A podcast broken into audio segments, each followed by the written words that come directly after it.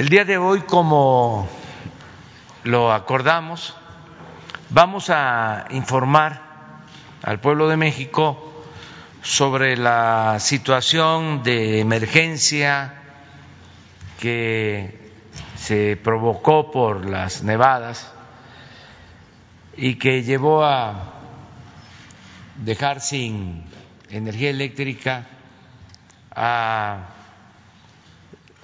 miles de personas, usuarios del norte de nuestro país.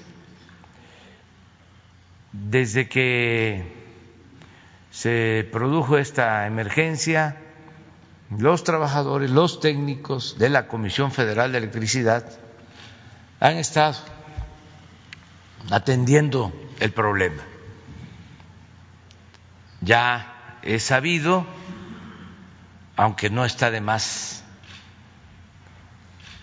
eh, recordarlo, porque a veces los medios de información en nuestro país, los que no nos ven con buenos ojos, este, solo ven el árbol y no el bosque. Entonces, eh,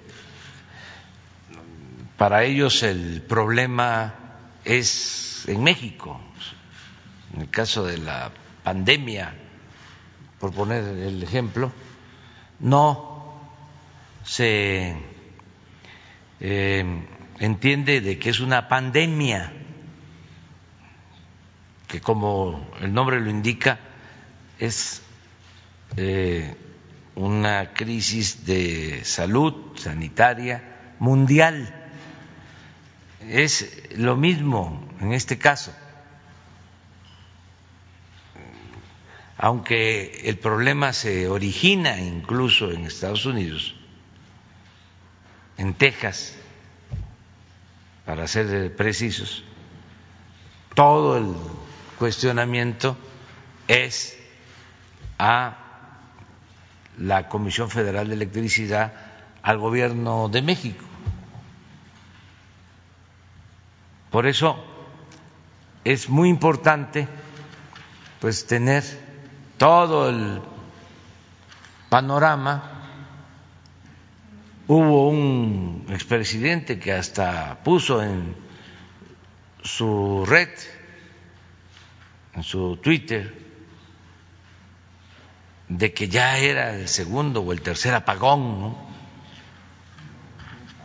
este, lo que mostraba el mal manejo, la ineficiencia de la política energética del país. Aprovechan, pues, para em, atacar al nuevo gobierno y sobre todo al proceso de transformación que se está llevando a cabo, que es lo que no les parece, porque ellos quisieran que se mantuviese o continuara el régimen de corrupción que imperaba, el régimen de privilegios, el régimen antipopular contrario al pueblo. Entonces están molestos y por eso todas las distorsiones en el manejo de la información, en la mayoría de los medios de información, que siguen estando bajo el control de los eh, que se beneficiaban del antiguo régimen. Entonces, por eso se decide este, informar el día de hoy para que el pueblo de México, eh, que lo sabe, porque la gente tiene un instinto certero, eh, conozca lo que están haciendo los trabajadores mexicanos y los técnicos mexicanos, que es la verdad algo excepcional. Ya hemos hablado de cómo cuando hay huracanes, cuando hay inundaciones, se interrumpe el servicio y a los dos, tres días ya se restablece el servicio por los trabajadores. Esto no sucede. ¿eh? También no se vaya a pensar de que así es en todas partes, hasta en las naciones eh, más eh, importantes en lo económico, las potencias, no se actúa así con tanta eh, eficacia. Hay tormentas, hay huracanes en otras partes y tardan para restablecer el servicio de energía eléctrica. 15 días, un mes. Entonces, eh, a lo mejor me estoy extendiendo mucho y ofrezco disculpas por eh, este prólogo, esta introducción, pero es importante que se reconozca lo que hacen los mexicanos, la capacidad que tenemos, la fortaleza que tenemos por nuestros trabajadores, por nuestro pueblo. Bueno, dicho lo anterior, ahora sí, vamos a informar. Va a introducir el Liceo Bartlett y luego los funcionarios responsables de la Comisión Federal de Electricidad y al final todas las preguntas de ustedes y las respuestas.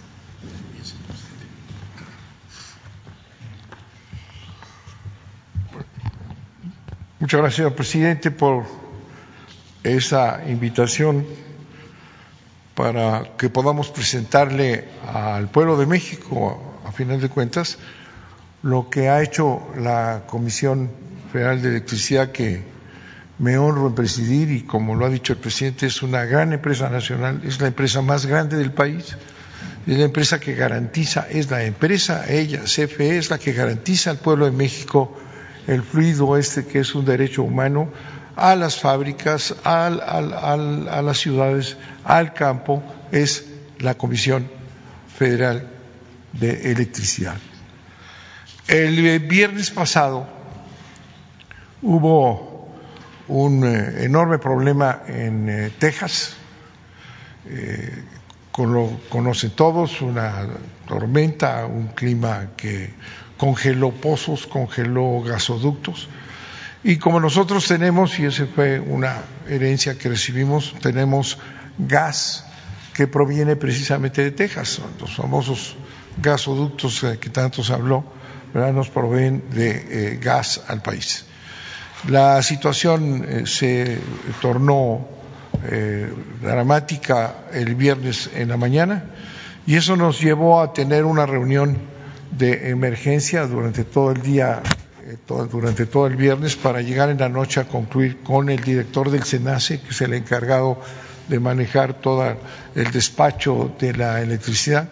Tuvimos una, una reunión, los diferentes responsables de la CFE y el SENACE, para llegar a la conclusión de que había que declarar una emergencia operativa de inmediato, es decir, establecer un. Eh, estado de, emergencia que se eh, organizó el, viernes en la noche y empezó a operar el sábado.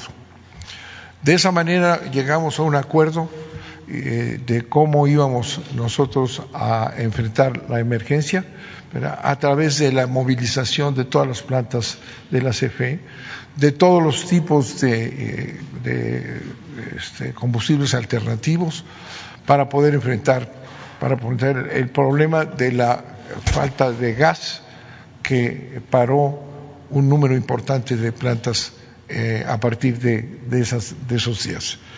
Eh, hemos estado trabajando intensamente para mantener el sistema eléctrico alimentado. Hemos eh, utilizado todos los instrumentos que tenemos y podemos decir con, con eh, orgullo que mediante el esfuerzo de los trabajadores en todo el país, que, las, que manejan las redes de transmisión, de distribución y las plantas de generación, hemos podido sustituir ese vacío que deja el, gas que no ha llegado a nuestro país. Estamos realmente muy orgullosos, el presidente ha estado informado permanentemente de esta situación porque mantener fluido eléctrico pues es mantener la vida del país económica, social, domiciliaria, etcétera. Vamos a presentar cómo se dio este, este fenómeno, eh, cómo llegamos al acuerdo con el SENACE para establecer eh, las estrategias que nos permitieron mantener el sistema eh, funcionando con algunas este, con algunos momentos delicados que ya va a explicar. El director del SENACE está con nosotros, el responsable del despacho, ¿verdad? nos va a explicar eh, ese, eh, ese fenómeno del despacho y de manejar y de subir las plantas. Vamos después a presentar eh, la generación, es decir, hemos estado generando con todo lo que tenemos, las plantas que algunos dicen que ya había que cerrar, todas han funcionado. Carlos Morales Mar nos va a explicar. Y finalmente eh, CFE Energía, que es la entidad de la CFE encargada de los combustibles de todo el sistema, nos va a platicar cómo se dio este fenómeno en Estados Unidos, el gran problema que generó y cómo lo hemos atendido. Está también el director Nevares de distribución, que es quien baja la electricidad a todos los lugares, desde una pequeña casa hasta una planta, un hospital, etcétera. De manera que eh, le voy a pedir al director SENACE que eh, nos presente este, cómo atendió la problemática. Muchas gracias. Con su permiso, señor presidente. Eh, muchas gracias por permitirnos hacer esta comunicación a Pueblo de México. Muy buenos días tengan todos ustedes.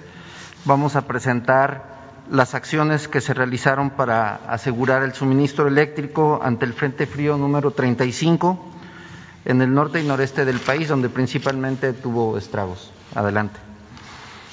Tenemos como contexto que se nos anunció eh, ya el pronóstico del, del, tiempo, teníamos ya unas condiciones muy severas en la parte norte del país, en donde como cuestión paralela se nos informó que había eh, problemas de congelamiento de ductos y cierre de producción en el gas natural en Estados Unidos, lo cual pues representó un riesgo de déficit de capacidad de generación, como lo comentó el director general de la CFE, Liceo Barclay. En la siguiente lámina empezamos a, a comentar, a platicar la cronología de las cosas que fuimos haciendo. Eh, tuvimos esta reunión directiva toda vez que la CFE nos informó que identificó incremento de costos en el, en el gas natural hasta alrededor de 200% ese mismo día viernes. Y con los antecedentes que teníamos ya del déficit de gas en Texas, pues se identificó como urgente llevar a cabo esta reunión para coordinar las acciones inmediatas con la CENER, la CRE, el SENACE, CFE, CFE Energía y los demás participantes integrantes de la industria eléctrica y también CFE Transmisión. El mismo, en la siguiente, el mismo día 12, eh, atendiendo a las responsabilidades que tiene el Centro Nacional de Control de Energía, el CENACE, que me honro presidir, eh, atendimos esta responsabilidad de control operativo. ¿Qué es el control operativo? Es la coordinación de todos los integrantes de la industria eléctrica, la CFE, la generación, eh, todo lo que tiene que ver con el suministro eléctrico para garantizar la confiabilidad y la seguridad del sistema eléctrico nacional. Como medidas, identificamos las reservas de inventarios de combustibles alternos al gas. Eh, se hizo un plan de sustitución de estas centrales eléctricas a gas por combustibles alternos.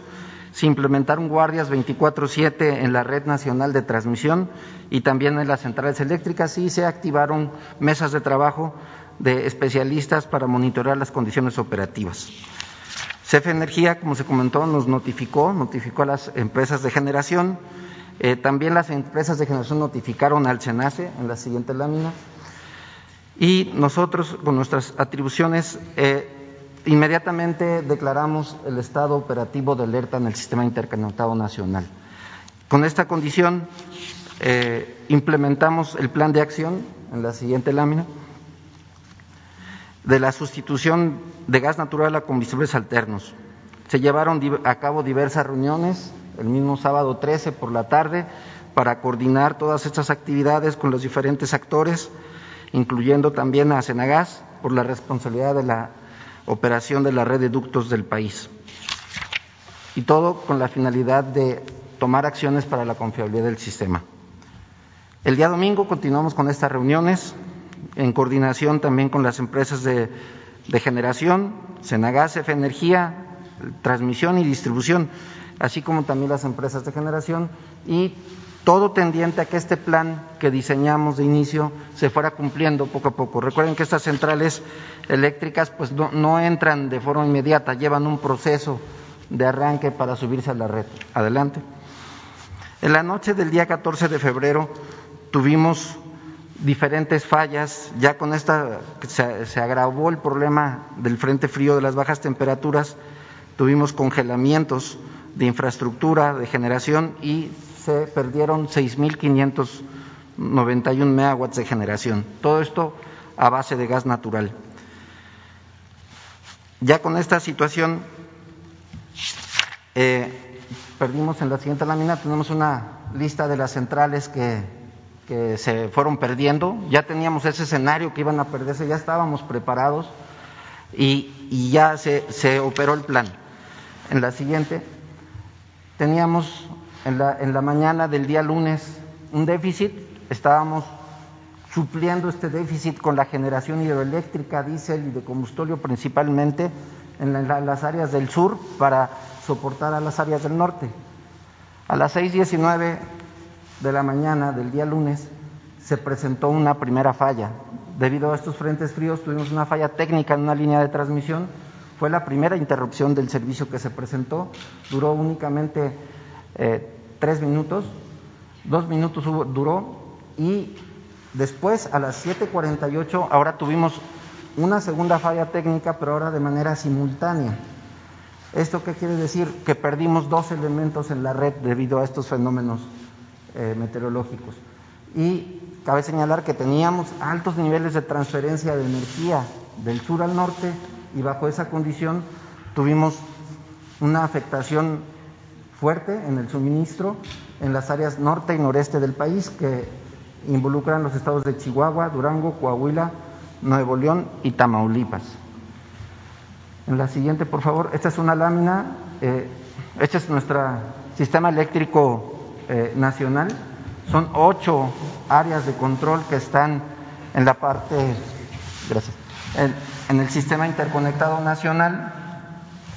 Y pueden ver ahí una, una línea roja punteada. Es la parte donde tenían afectación de generación el sistema. Eso era a las 6.18 previo a que se presentaran las fallas en la siguiente lámina. Como ustedes pueden ver aquí, debido a esta falla técnica en las líneas, tuvimos la afectación al suministro en estas regiones del país. Es una afectación en donde se pierde eh, la energía por completo en, todos los hogares, las industrias, y procedimos a hacer la, la recuperación. Cabe señalar que teníamos, como ya dijimos, pérdida de recursos de generación en esas áreas por falta de gas. Adelante.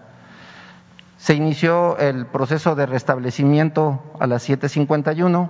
A las 18.30 ya teníamos recuperado el 75% de la carga afectada, de todos los usuarios que tenían pérdida de energía, gracias a la entrada en operación de más centrales hidroeléctricas, de centrales fotovoltaicas también, a base de combustóleo, de diésel y de gas natural que contábamos todavía en ese momento. Adelante. Estas son las centrales eléctricas que entraron a, recuperar esta carga perdida. Adelante. Posterior a ello teníamos todavía un déficit. La generación que salió por falta de gas no se había recuperado a la hora de la demanda pico. ¿Qué es esto? A la hora que todo el mundo prendemos nuestra energía, nuestra luz, alrededor de las seis y media empieza ya a subir más el consumo de energía. A esa hora tuvimos un déficit y para conservar el balance carga-generación en el sistema y asegurar la confiabilidad de todos los habitantes en el país, hubo la necesidad de hacer cortes rotativos de carga por un monto de 1.532 megawatts en varios estados. Esto es para ir salvaguardando la seguridad de todo el sistema interconectado. Recordemos que está, todo está conectado, entonces tenemos que asegurar que no se desbalancee el sistema. A las 23.20 ya teníamos eh, recuperado eso que habíamos perdido en el pico, pero continuábamos afectando 2.200 megawatts en el área del norte. Adelante. El mismo martes 16 tenemos aquí ya eh, la recuperación y las centrales que entraron. Entraron 11 centrales para solventar esta pérdida de generación. Hubo un esfuerzo muy grande de la CFE, también de productores independientes, para poder subir esto a la red y compensar la pérdida que teníamos. Adelante. A las 18 horas eh, contábamos con una afectación de 1.700 megawatts y eh, teníamos algunas otras centrales que iban eh, entrando en operación. Cabe señalar que algunas centrales, por las condiciones adversas de temperatura, tuvieron problemas técnicos para entrar. También aquí las referimos. Eh, recuerden que son condiciones fuertes de bajas temperaturas. Adelante. Aquí tenemos otras centrales que fueron entrando durante el día eh, de la CFE que fueron respaldando esa otra salida de centrales que tuvimos eh, inconvenientes. Adelante. Tenemos también el día 16 de febrero, durante el periodo pico, hubo la necesidad para salvaguardar, el sistema y conservar el balance de carga-generación de afectar 5.220 megawatts. Este mismo día, a las 17 horas, CFE Energía, en coordinación con Senagas, inició la inyección de 450 millones de pies cúbicos de gas natural licuado en Manzanillo y Altamira. El doctor Reyes lo, va a comentar, el director de CFE Energía, pero es el plan 2 de la CFE consistente en la adquisición de gas natural a través de la compra de buques, beneficiando la recuperación de la generación eléctrica y dando confiabilidad al sistema de transporte de gas. Estas centrales fueron las primeras que entraron eh, con este combustible. Adelante. El miércoles 17 a las dos horas ya teníamos restablecido el 100% de la carga doméstica y comercial de las áreas del norte, representaba una recuperación del 99.79% y a las 7 horas se reportó ya mayor disponibilidad de gas gracias a la estrategia del Plan 2 de la CFE y a las 14 horas eh, ya habían entrado en operación 3.796 megawatts de centrales eléctricas de CFE y de privados a base de gas. También entró más generación de carbón y también generación a base de diésel, siendo las siguientes. Aquí está el listado de centrales, vamos a continuar. A las 18 horas del miércoles 17 ya teníamos el 100% de recuperación de los servicios esenciales de todos los usuarios que tenemos en el norte y noreste del país y solo nos faltaba alimentar una parte de ellos, pero ya todos tenían energía en, sus industrias. Eh, en la demanda máxima vespertina hubo la necesidad de hacer cortes rotativos que les comentamos para salvaguardar la carga de generación de 950 megawatts. Adelante. Bien, e, eso es lo que tengo que comentarles, señor presidente. Ahora presentar la generación. Aquí el máximo esfuerzo fue generar, es decir, echar a andar todas las máquinas para poder cubrir lo que estaba faltando por el gas. Voy a explicar el director de generación. Muy buenos días. Gracias, señor presidente. Vamos a informar a ustedes, eh, dada la condición inminente de una falta del gas natural proveniente de Texas, que tenemos fuentes alternativas de energía disponibles para generar. Destacan las centrales hidroeléctricas con más del 33% de esta energía. Asimismo, las geotérmicas, asimismo todo lo que tenemos en condiciones de, operación con el mismo gas natural, pero proveniente de Pemex, sobre todo para el área peninsular, en la península de Yucatán. Con esto y, este, y las combinaciones de estas fuentes de generación alterna, vamos a llegar a 30 mil megawatts, 30 mil megawatts que con la información que les ha pasado el SENACE a través del el ingeniero Carlos Meléndez, complementa la información que en el caso que se dé esta inminente falta de gas natural, tenemos estas fuentes de energía alternas con la cual podemos hacer frente a la demanda nacional. Muchísimas gracias. ¿Cuál es la demanda? ¿Cuál es la demanda? La, la demanda esperada el día de hoy es sobre los 38 mil megawatts. Entonces tenemos eh, condiciones que podemos nosotros eh, ofrecer con estas fuentes alternas sobre los 30 mil y, este, y como lo explicó eh, el ingeniero Carlos Meléndez, pues estaremos atentos a poder entrar en operación cuando ellos lo soliciten. Muchas gracias. Quedó claro, ¿no? Entonces, con lo que explica el responsable de generación, lo que ha impulsado, tenemos 30 mil megawatts para el día de hoy. Y la demanda de electricidad máxima son 33 mil. De manera que estamos ya casi eh, con eh, la capacidad que necesitamos para cubrir la demanda. Vamos a pedir a eh, CEF Energía o, o a ver distribución.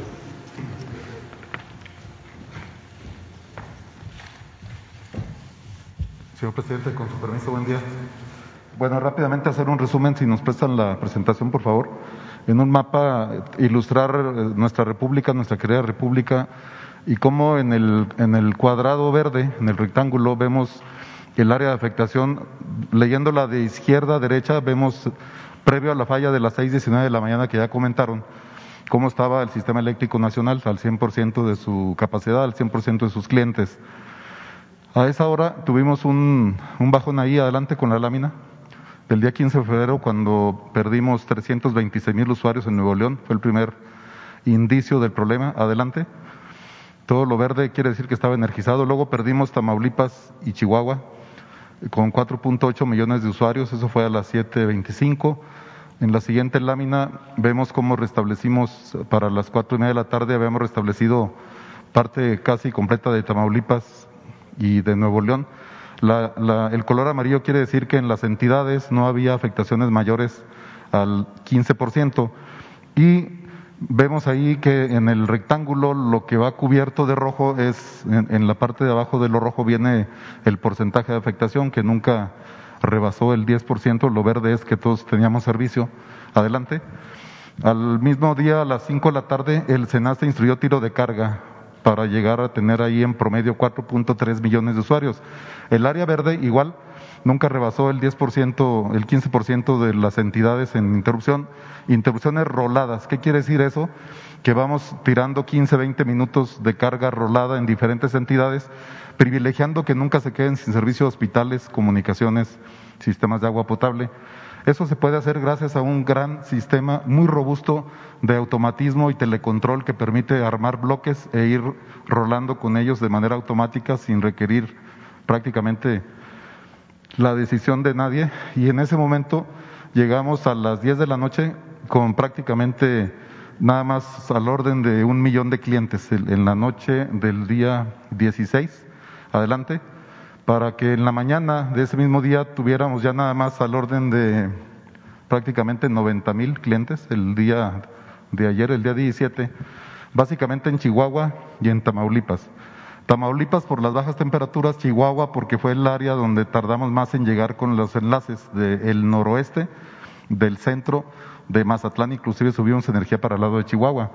A las 2 de la tarde del mismo día ya teníamos restablecido al 100% aclarando que había algunos acuerdos ahí con grandes consumidores que, por cierto, son autoabastecedores, quiere decir que ellos generan su misma electricidad y no estaban generando. Entonces ahí acordamos con ellos restablecerles y que utilizaran solamente energía para mantener sus hornos, sus temperaturas de procesos esenciales y de esa manera poder este, mantenerlos en operación adelante. El día 17 de febrero anoche, a las 20 horas, el SENACE instruyó de nuevo un tiro de carga, ya no hay rojos, básicamente amarillos, que comentaba son cortes rotatorios que llevaban como finalidad única la salida de las solares en el país. En el país durante los días hemos traído al orden de 4.300 megawatts, que a las 5 o 6 de la tarde pues ya no hay sol, dejan de generar y eso obliga a que el sistema eléctrico tienda a estabilizarse por la propia compensación de una energía intermitente que sale no súbitamente, sino sale este, en diferentes tiempos. Entonces el sistema hay que compensarlo, hay que regularlo para tener la seguridad de que la regulación del voltaje y la frecuencia sean correctas. Adelante. Eh, ayer mismo, ese evento que comento, a las 21 horas se restableció. Después ya no viene la presentación a las 10 de la noche, tuvimos que tirar 90 mil clientes en Chihuahua por una falla momentánea de una central de generación y al momento estamos con el 100% de servicio en todo el país, señor presidente. Sería la presentación. Muchas gracias, señores. Vamos a pedirle ahora al eh, director de CEF Energía eh, Miguel Reyes, CEF Energía es la que concentra eh, la comercialización de todos los combustibles de la CFE y por tanto responsable del problema del gas que nos va a explicar ahorita. Muchas gracias, Miguel. Señor presidente, muy buenos días. Buenos días, director general. Vamos a explicar de manera rápida cuál fue el origen de todo este problema. Le damos, por favor, a la siguiente. Primero, los antecedentes. ¿Por qué es una hazaña lo que se ha hecho en estos pocos días? Eh, porque la generación hoy de, en México, la generación de electricidad depende fundamentalmente del gas natural. Hoy el 64% de la generación en México se hace con gas natural, a diferencia de los Estados Unidos, que es el 38%, de Japón, que es el 21%, de China, que es el 8%. Tanto la CFE como México por eh, decisiones de las administraciones pasadas, hicieron o generaron una dependencia del gas natural, porque hicieron una conversión eh, tecnológica de muchas de nuestras plantas de generación, pero además ese gas natural no vinculado al que se producía en el país, porque se abandonó la industria petrolera nacional, sino al gas natural que se importaba desde Texas. Entonces, y aquí es donde va a venir el problema, y aquí es donde viene también la hazaña de la Comisión Federal de Electricidad de cómo darle la vuelta a esta dependencia en pocos días. Le damos a la siguiente, por favor. Otro antecedente, porque también se ha preguntado mucho, bueno, ¿por qué se sigue dependiendo del gas natural? ¿Por qué seguimos nosotros contratando ese gas natural desde Texas? Los contratos se hicieron durante las últimas dos administraciones, las precedentes a nosotros, eh, de una red de gasoductos privada, no es una red de gasoductos que, que sea propiedad de la Comisión Federal de Electricidad. Los contratos en Estados Unidos son eh, 18 contratos de transporte, 24 en México. Eh, los contratos de suministro de gas en los Estados Unidos son 24. En promedio los contratos duran entre 15 y 25 años. ¿De cuánto es el monto, el compromiso de pago para la Comisión Federal de Electricidad que tenemos nosotros cada año? En el caso del transporte, de 60 mil millones de pesos, en lo que es el suministro de gas, es decir, lo que llaman molécula, en promedio 75 mil millones de pesos, para que la gente tenga una idea entre los dos, que son 135 mil millones de pesos, pues estamos hablando que eso es más de un presupuesto, más que el presupuesto de un estado de la República. Ustedes ven el presupuesto de Tlaxcala, de Puebla, de Colima, seguramente esto es mucho más que el presupuesto de un estado. ¿Qué contrató la CFE? Pues la CFE contrató entonces a 25 años, y esto es importantísimo, una capacidad de 30.173 millones de pies cúbicos diarios, es una de las medidas, digamos, que se utilizan para el gas natural. ¿Cuál es la necesidad hoy de la CFE? 2.337, o sea, imagínense, se contrató más, o sea, lo que estamos usando hoy no es ni el 10% de lo que contrataron las dos administraciones pasadas. Y ese es algo con lo que la Comisión Federal de Electricidad actual, cuando llegamos nosotros, pues está cargando. Por eso se hizo también renegociación de ciertos contratos que eran lesivos para la Comisión Federal de Electricidad. ¿Cuánto sería la necesidad para 2024? Pues seis mil millones de pies cúbicos diarios. ¿Qué ha hecho esta presente administración? Pues vender, vender transporte de gas, vender gas en los Estados Unidos, en México, a fin de tratar de optimizar todo eso que nos dejaron las administraciones pasadas. Le vamos a la siguiente, por favor. ¿Qué sucedió en estos días?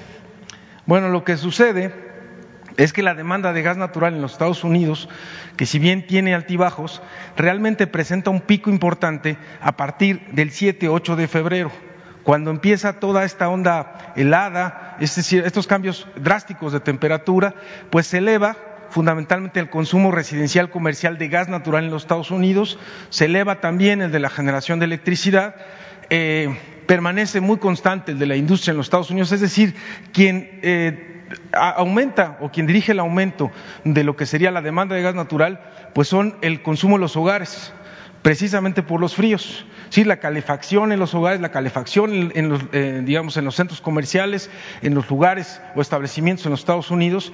¿De qué tamaño, de qué monto estamos hablando? Pues más o menos lo que consume México, el doble. Del doble de lo que consume México, ese es el aumento que tuvo en unos cuantos días, en cuatro o cinco días, la demanda de gas natural en los Estados Unidos. Le damos a la siguiente, por favor.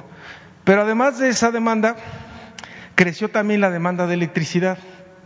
Y, y, y aparejada la demanda de electricidad, hubo fuentes de generación que se cayeron.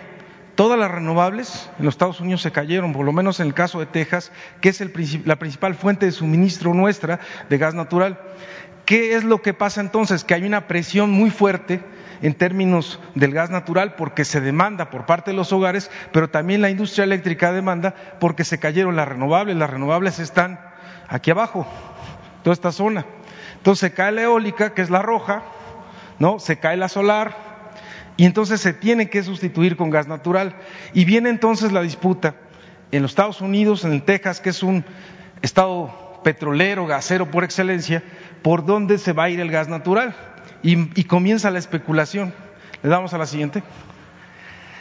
¿Qué tenemos entonces nosotros? Vamos monitoreando lo que está ocurriendo con estos mercados.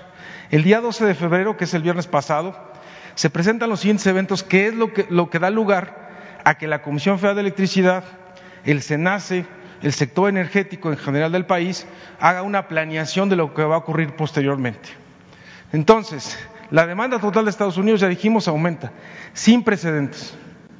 Pero además, comienza algo que no se estaba dando, que es el congelamiento de la infraestructura de lo que sería el gas natural, es decir, ductos, yacimientos, eh, la producción de gas se cae significativamente en Texas, en los Estados Unidos, el precio del gas natural ese viernes en la noche y lo que se vendería para el otro día ya está en 100 dólares por MBTU, una de las unidades también, digamos, caloríficas para vender gas. ¿Por qué es importante? Pues porque estaba en 3, estaba en 4, se disparó este, más del 5 mil por ciento y luego va a haber un disparo todavía mucho mayor Casi el día de ayer, por ejemplo, uno de los índices estuvo en 350. ¿Qué hace el gobernador de Texas? Pues entonces declara el estado de emergencia. CF Energía informa a la Dirección General de esta situación eh, y como ya lo comentó el director general, se eh, solicita al SENACE, que es quien coordina a todo el mercado eléctrico, a que se declare el estado de emergencia, el cual se declara el día sábado. Le damos a la siguiente, por favor. Este es, van a, lo vamos a ir pasando rápido, pero van a ir viendo cómo se van dando afectaciones en los ductos de gas. Este es el del 12 de febrero. Entonces, el 12 de febrero no había cortes de suministro de gas todavía. Ya empezábamos a ver la especulación en los precios, precisamente porque empezaba el crecimiento incesante de la demanda, la caída en la producción eh, y además empezaban a cerrarse ya por congelamiento algunos de los ductos, pero todavía los que suministraban a México no se cerraban. Le damos a la siguiente. Ah, pues un tantito nada más para una cosa. ¿Qué hicimos nosotros?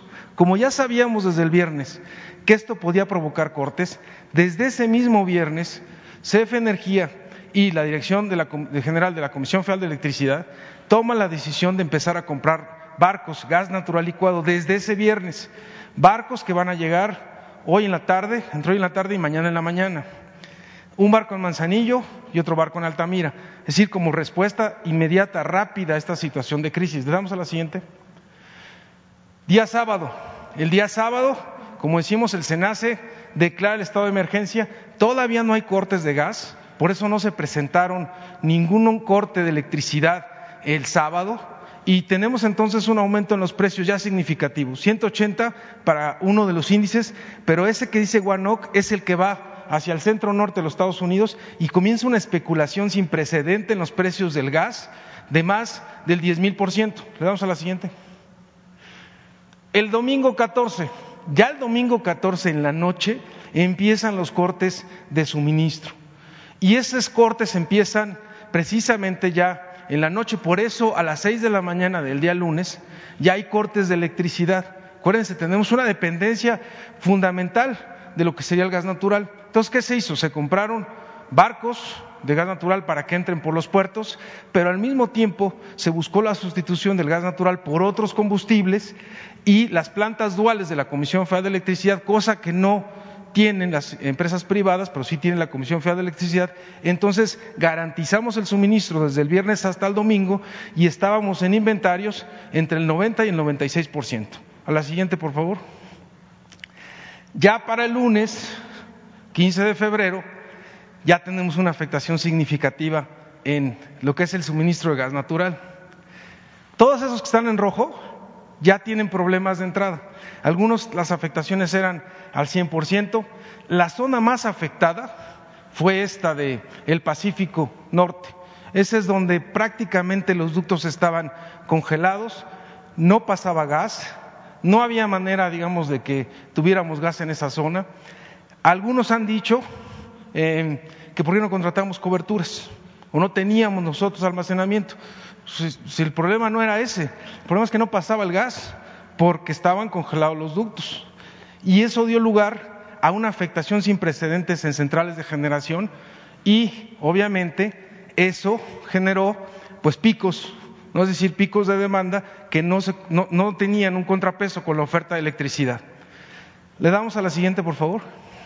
Este ya es el martes. La afectación el día de ayer fue todavía mayor pero la respuesta que tuvo la Comisión Federal de Electricidad, como ya lo dijeron nuestros compañeros, fue extraordinaria en el sentido de que toda esa afectación fue sustituida en buena medida por otras plantas que no habían sido tomadas en cuenta en, el despacho precisamente por los criterios discriminatorios del despacho que dejó la reforma energética. La siguiente, por favor. Esta es la del miércoles 17 de febrero. El corte de suministro ya está en 45%, pero vean los índices. La especulación está todo lo que da. El índice de One que estaba en 350 ya está casi en mil, mil dólares por MBTU. Le damos a la siguiente, por favor. Ya sería lo que está sucediendo hoy. Vamos a esperar cuáles serían las afectaciones para el día de hoy, pero entre hoy en la tarde y mañana en la mañana estarían desembarcando dos buques tuvimos un acuerdo con una empresa privada con la que tenemos convenio en Altamira para que desde el día de ayer empezara a suministrarse gas natural licuado en la zona de Manzanillo y en la zona de Altamira.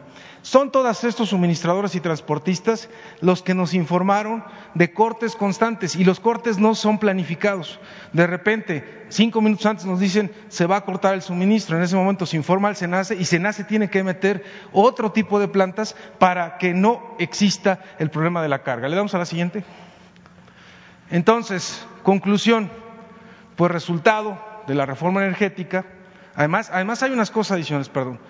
Resultado de la reforma energética, CFE no puede invertir en almacenamiento, si lo puede contratar. ¿Cómo usamos hoy los almacenamientos? Pues tenemos las terminales de Manzanillo y Altamira, tenemos estacionamiento en ductos, pero no se podían utilizar. Tenemos un ducto acá, que es el ducto de Carsol, Samalayuca, Sázabe, que pasa por Chihuahua y el estado de Sonora. Pues ese ducto está lleno ahorita, tiene 472 millones de pies cúbicos diarios. La empresa lo puso a disposición de CFE, no se puede usar, porque como no hay arriba gas, no hay presión que lo pueda mover, entonces está estacionado. Entonces, los ductos los utilizamos muchas veces porque tenemos gran capacidad como almacenamiento, ¿no? Le damos a la siguiente, por favor. Entonces, ¿Qué aprendizaje también hay en este episodio? Pues nos muestra la vulnerabilidad que hay de depender en este caso del gas de una sola fuente, de que requerimos, obviamente, eh, por seguridad y soberanía energética, y es lo que está haciendo el Gobierno de México con la dirección del presidente de la República, pues fortalecer a las empresas del Estado y dar las gracias, porque eso, si no hubiera sido también con el apoyo de petróleos mexicanos, no hubiéramos podido tener el día domingo eh, garantizado con otros combustibles, pues el almacenamiento para que el día lunes muchas de las plantas funcionaran con otros combustibles. Gracias, señor presidente.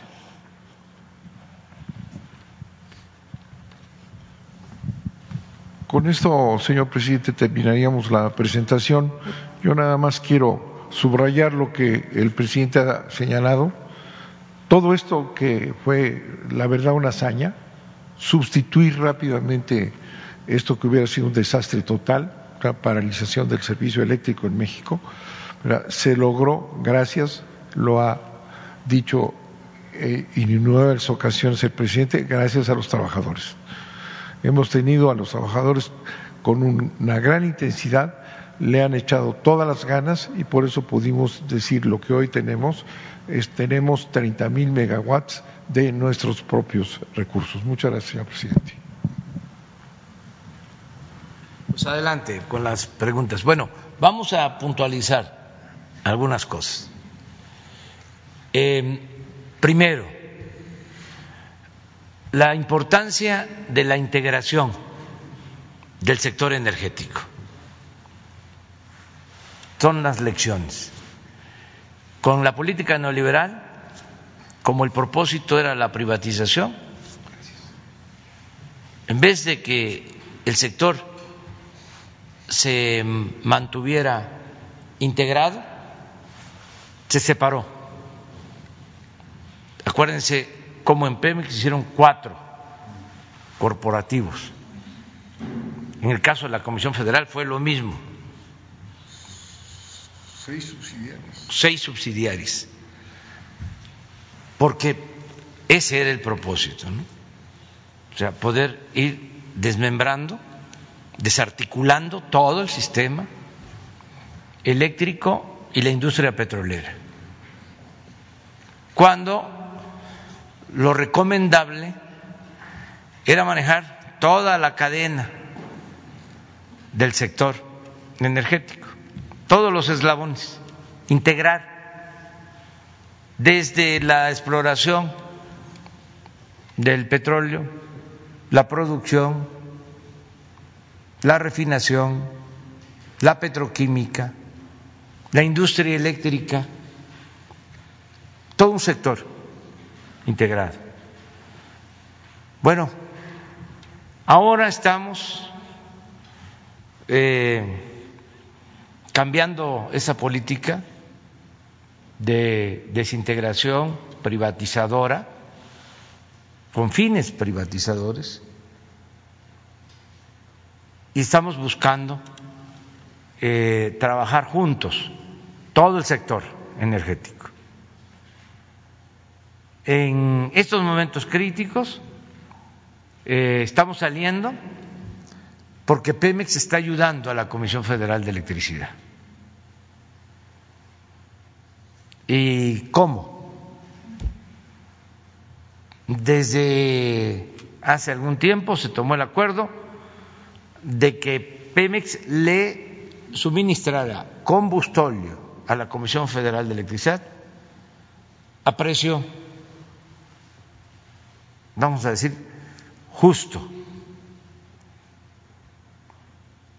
para que con ese combustible la Comisión Federal de Electricidad eh, produzca energía eléctrica de menor costo. Con la emergencia, creo que fue el viernes, cuando se reúnen a tomar la decisión de cómo enfrentar el problema. Eh, se llega a la conclusión de que era necesario aumentar el volumen de combustible y que se tenía que pedirle a Pemex que se mantuviese el mismo precio. Y se tome el acuerdo el viernes de que haya más abasto de combustible y dice estos eh, energéticos eh, alternativos al gas para operar las plantas de esta forma. Algo parecido se hizo con las plantas de carbón de Coahuila, que no estaban operando. Lo mismo, o estaban subutilizadas, con las hidroeléctricas. Eh, no podemos depender de eh, un solo combustible para la generación de la energía eléctrica. Se tienen que utilizar todos. Por eso apunto lo segundo, que es muy importante. Desde que llegamos, en vez de cerrar plantas de la Comisión Federal de Electricidad, que era la política que se aplicaba en el periodo neoliberal, se decidió darle mantenimiento a esas plantas.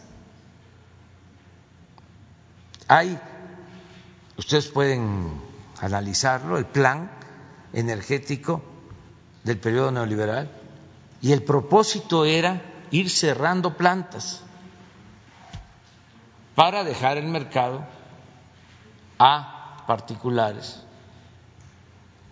a plantas de ciclo combinado fundamentalmente abastecidas con gas. El ingeniero Morales Mar podría en otro momento explicarles lo que se hizo en el 19 y en el 20 en mantenimiento a esas plantas. De modo que ahora que se necesitan, las que iban a ser cerradas, ahora pueden funcionar y nos están ayudando. Y lo tercero que quiero apuntar, que es muy importante, para aquellos que quieren que se le dé el mismo trato a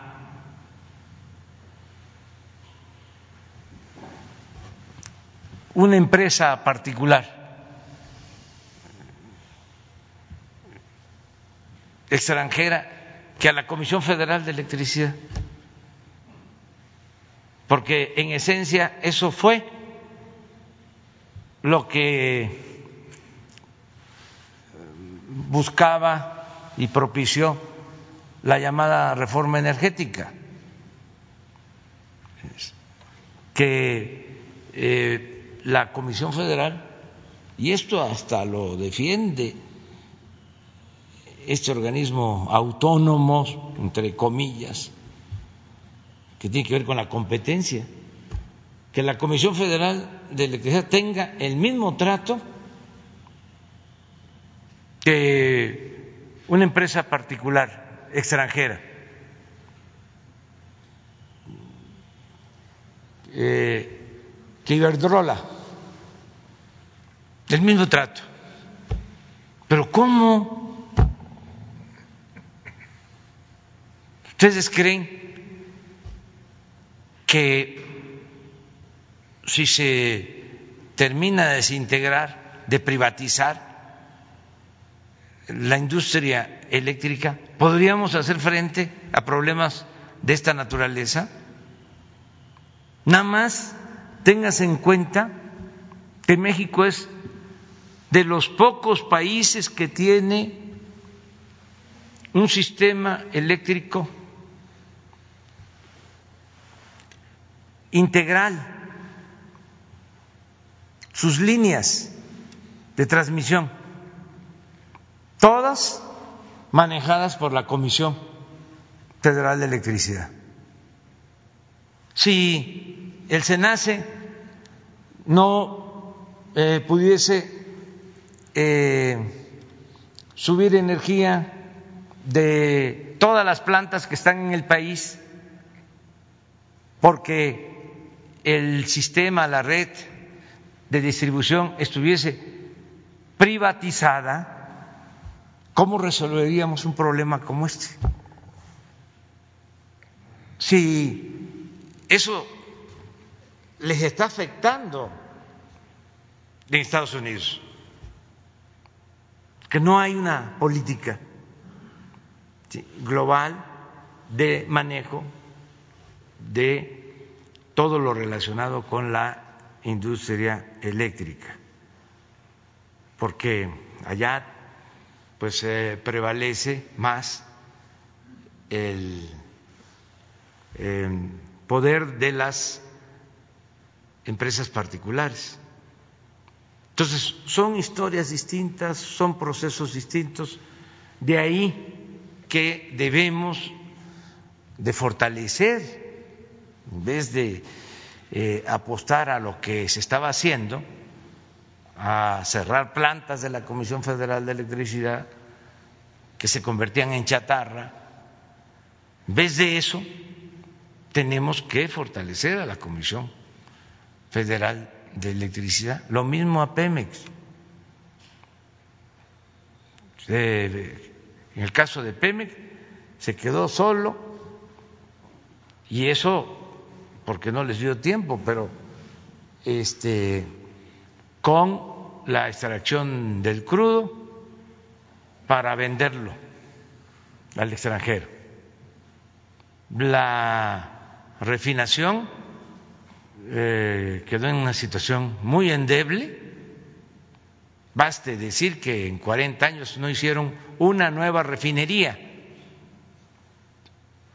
Fui a una gira a Tula y no saben cuánta tristeza y molestia me causó que dentro de la refinería de Tula, una empresa, una, planta que era de Pemex, ya vendida a una empresa extranjera, al interior de la refinería de Tula.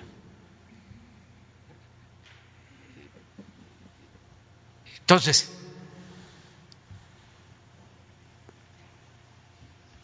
debilitaron la refinación porque apostaron a vender eh, petróleo y a comprar las gasolinas. Ahora estamos dándole vuelta a eso. Para ser autosuficientes por todas estas lecciones, no depender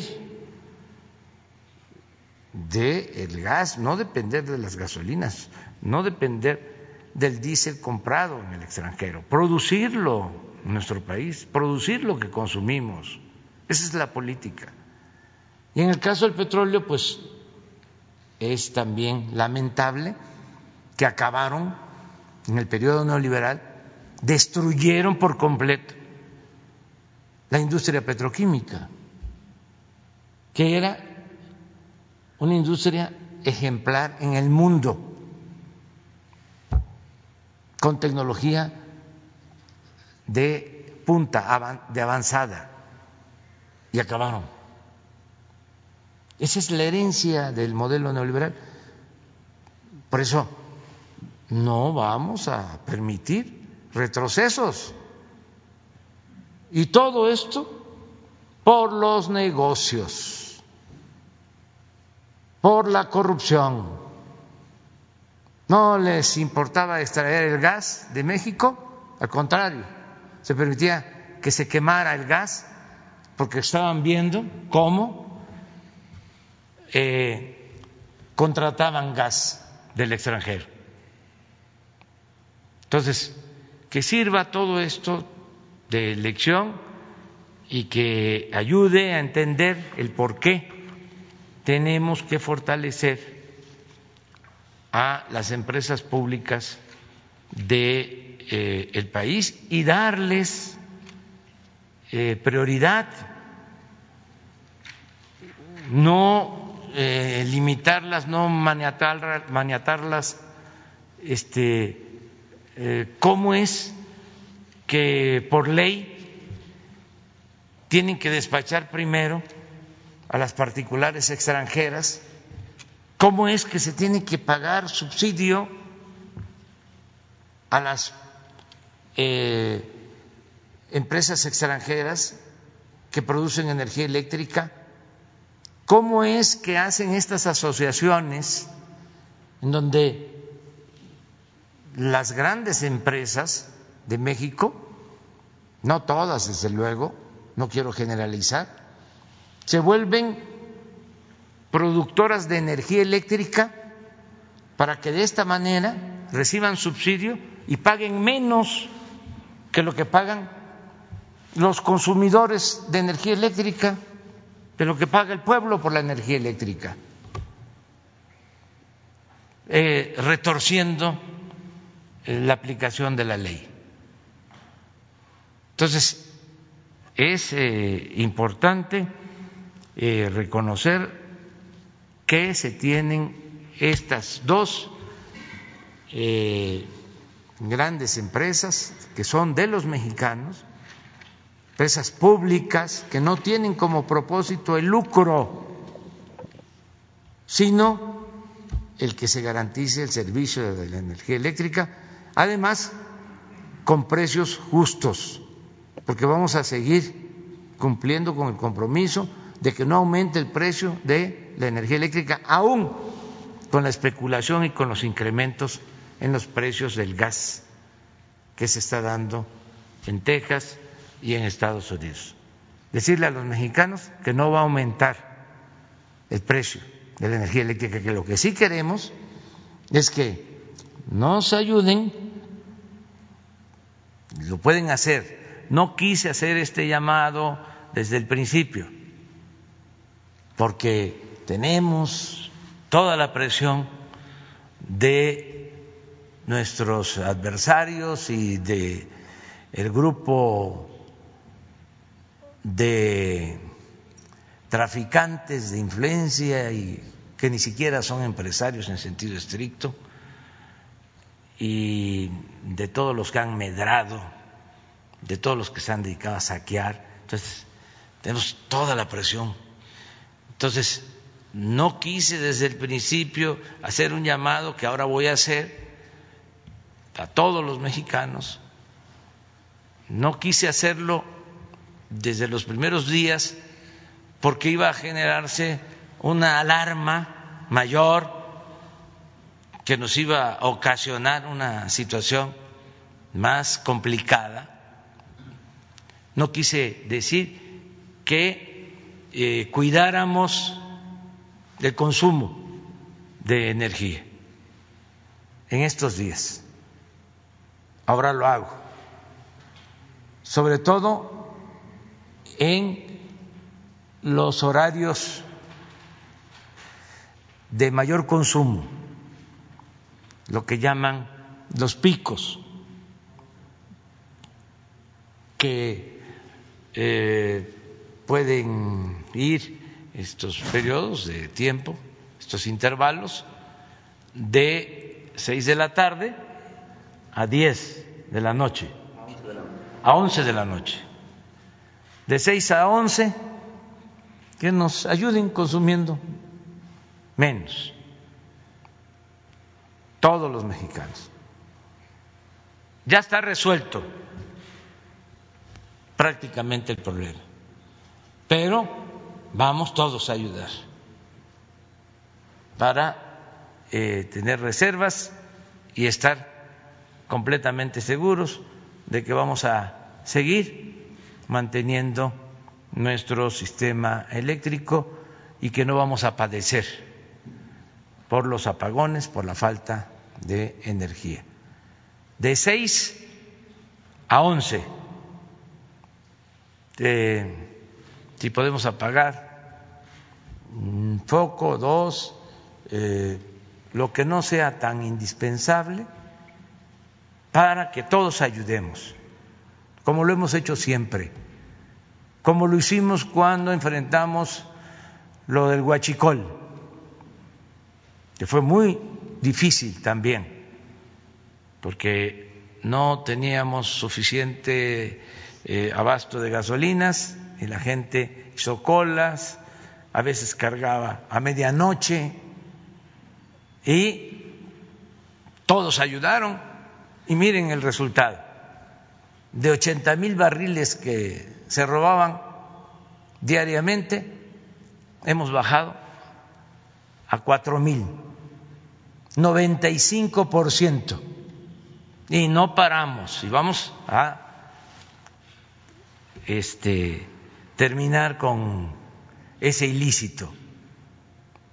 Pero cuando quisieron eh, apostar a las vencidas, que hubo incluso hasta sabotaje, este, que nos rompieron ductos porque pensaron de que no íbamos a resistir, porque la gente se nos iba a echar encima.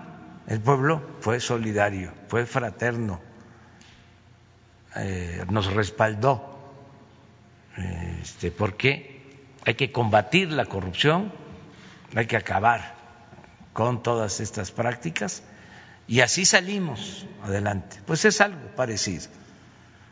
Y aclaro aquí, no lo hice desde el primer día porque, imagínense, el amarillismo.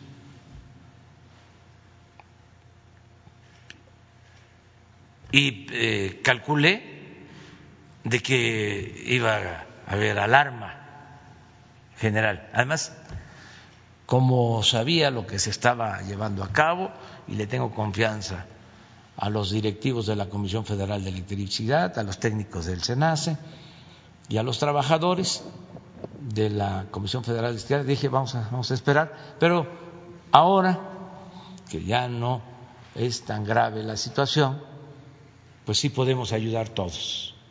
Esto es lo que quería comentar.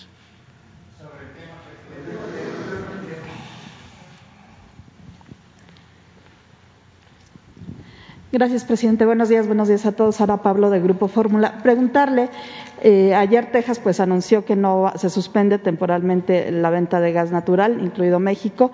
Eh, por un lado, preguntarle eh, si Estados Unidos sigue siendo un socio confiable ante esta decisión, si habría alguna represalia de parte del Gobierno de México también por, esta suspensión. Y por otro lado, ¿cuál es la situación para los próximos días? Ya decía que ya pasó, digamos, lo peor eh, pero ante esta suspensión de gas natural, si es suficiente con todos estos mecanismos que ahora nos han explicado. Gracias. Bueno, este, esa propuesta del gobernador de Texas, tengo la información que no fue eh, aprobada.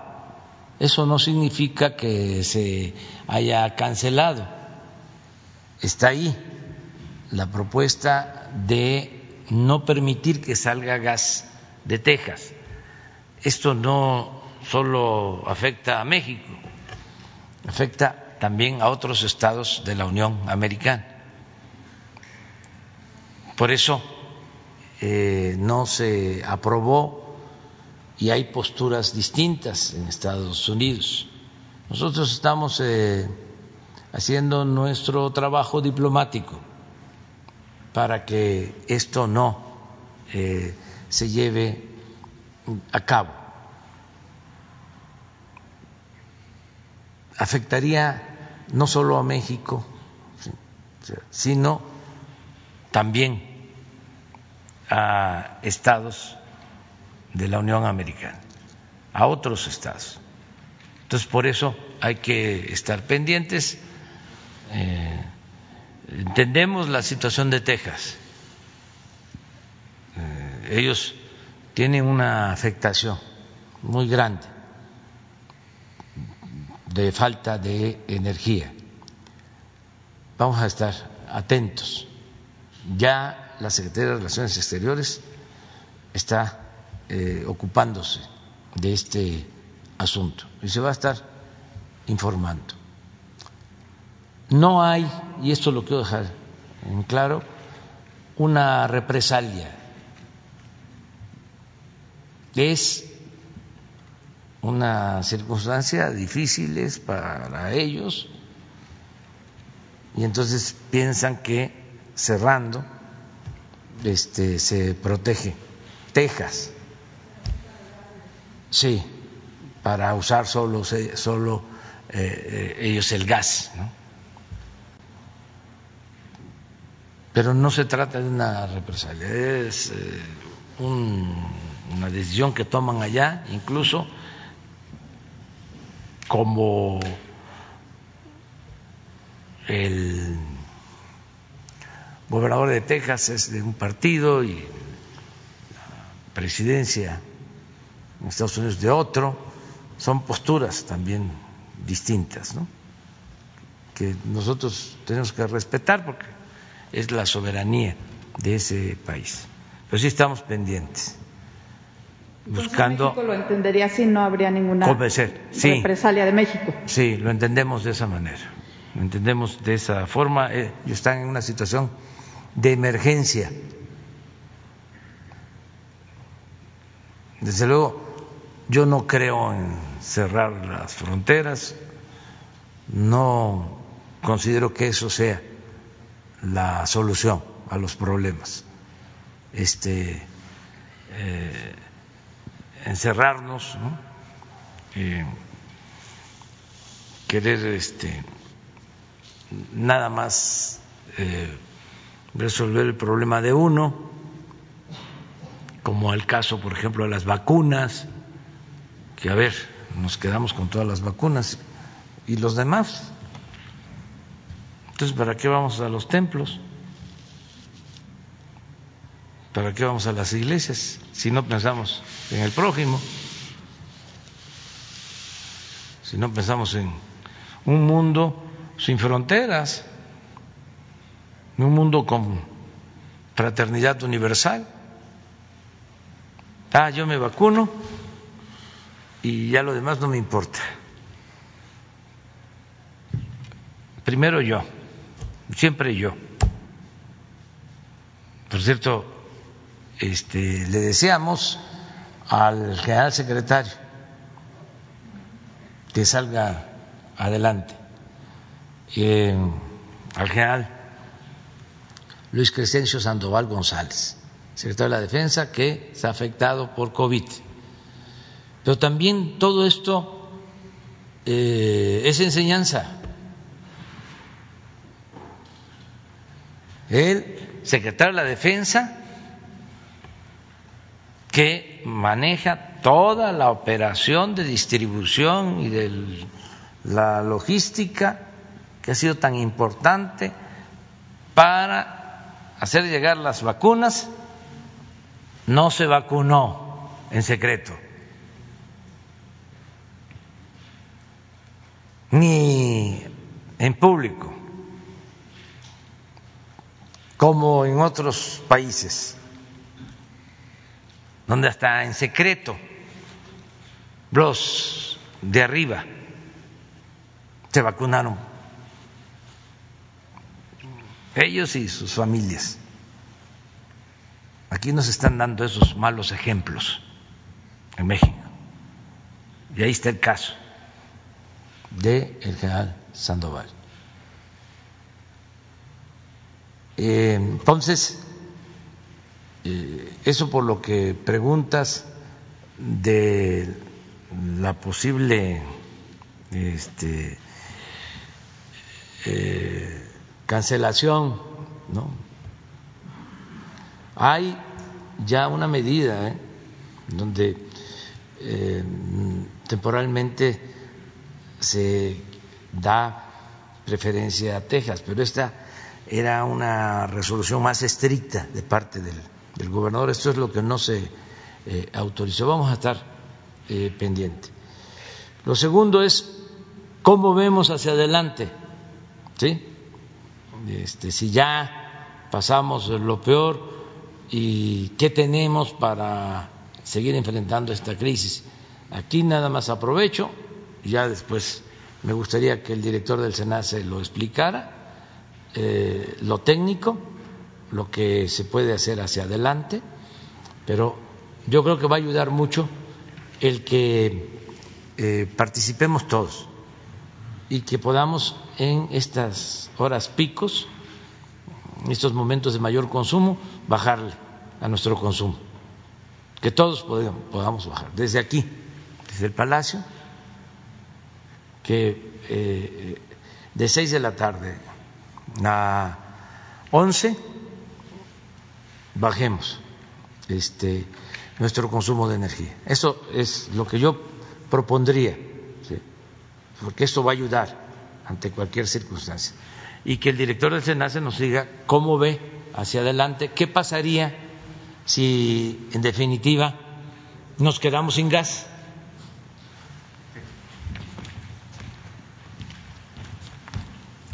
Con su permiso, señor presidente. En los próximos días tenemos un escenario de si las condiciones se mantienen de continuar con cortes rotativos de carga solamente en la demanda pico, por eso la llamada de nuestro señor presidente de apoyar únicamente con un porcentaje alrededor del 3%, no, más, este máximo 3% eh, de, de lo que consumimos a ese horario.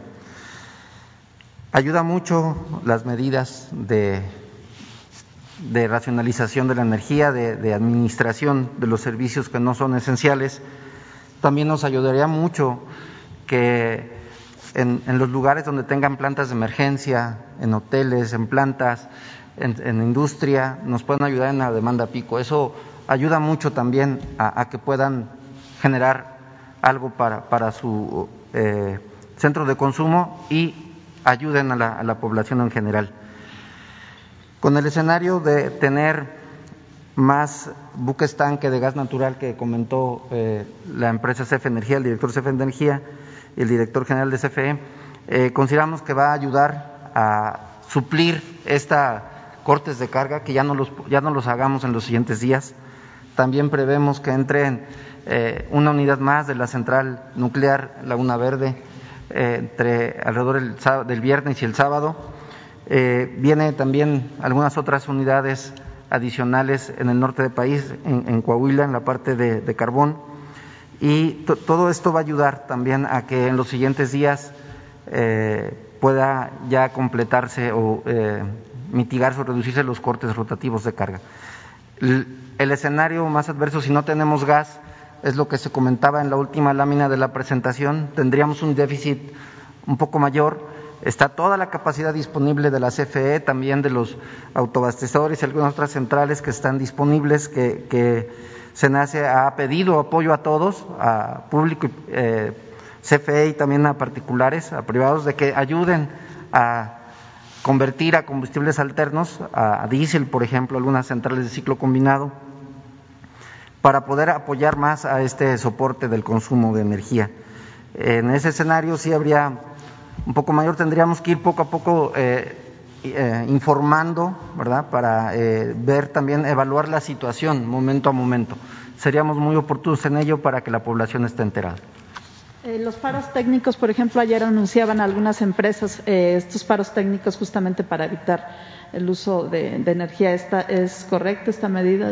Sí, hemos hecho llamados a través del control operativo que les damos, que es responsabilidad del SENACE, a usuarios industriales, que nos ayuden a que en este periodo punta también puedan reducir eh, su consumo a través de estos paros técnicos. Ha sido una estrategia también implementada ya desde hace algunos días. Gracias. Presidente, y preguntarle sobre el, eh, cuánto se va a inyectar a petróleos mexicanos en temas energéticos para el, para el rescate, bueno, para continuar con este rescate de Pemex. Ayer mencionaba algo el secretario de Hacienda al respecto. Bueno, este, se va a continuar eh, apoyando a la Comisión Federal de Electricidad y a Pemex con eh, financiamiento público con el presupuesto a las dos eh, empresas. En el caso de Pemex va a entrar en vigor otro acuerdo, un decreto para reducir eh, sus pagos de impuestos a la hacienda pública. Ya ven que antes este, Hacienda pues le quitaba todo a Pemex, todo lo que este, eh, ingresaba a Pemex era para pagar impuestos.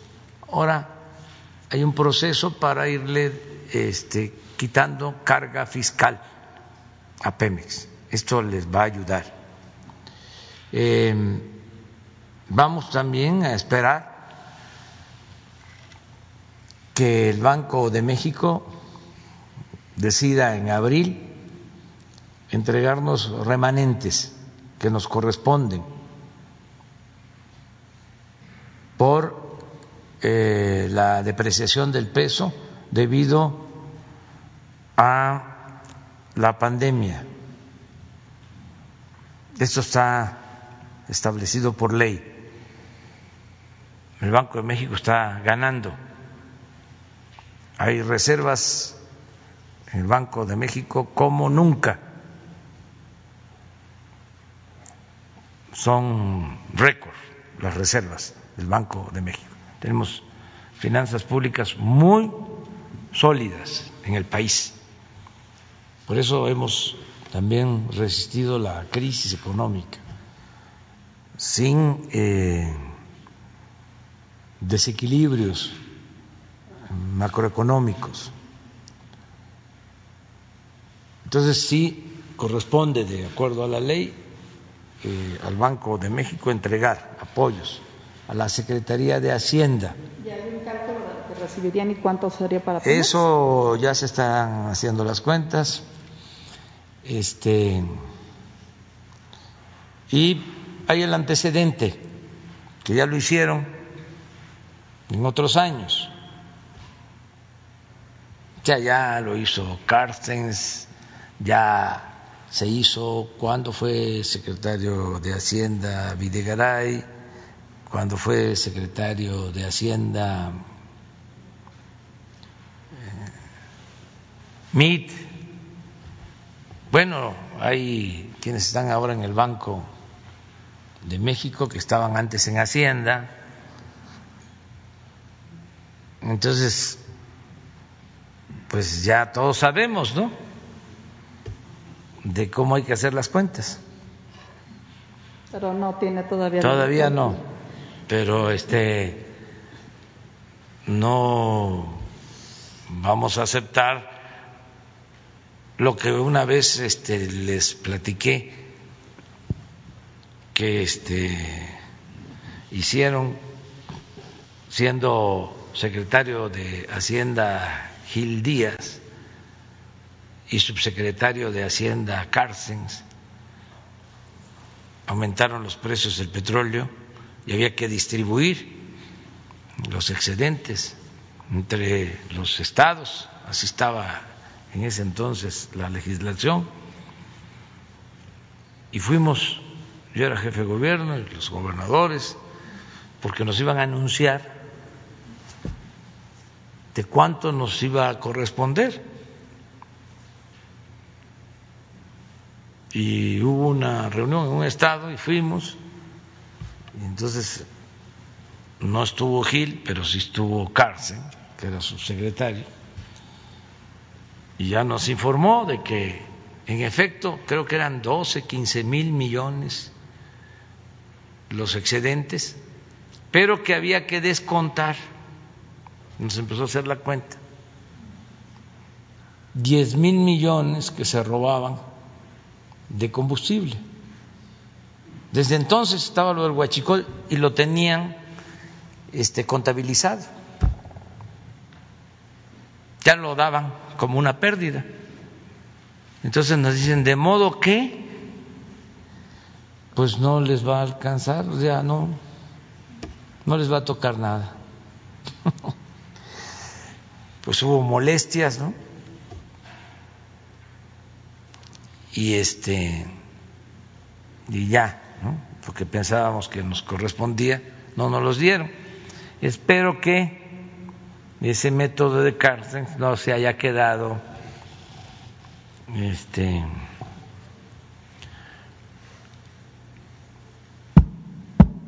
asentado ahí en actas en el Banco de México. No, no nos vayan a salir con que Este, pues sí, pero eh, sí, pero no. No va a ser así. ¿eh? O sea, yo estoy seguro que nos van a dar lo que por derecho nos corresponde, por ley nos corresponde. Y eso va a ayudar a fortalecer. Bueno, eso es para Hacienda. Además, ese dinero eh, no se puede utilizar para cualquier cosa. Tiene que ser para pago de deuda, pero nos ayuda mucho para amortizar deuda. Entonces, para eso se va a utilizar en su momento.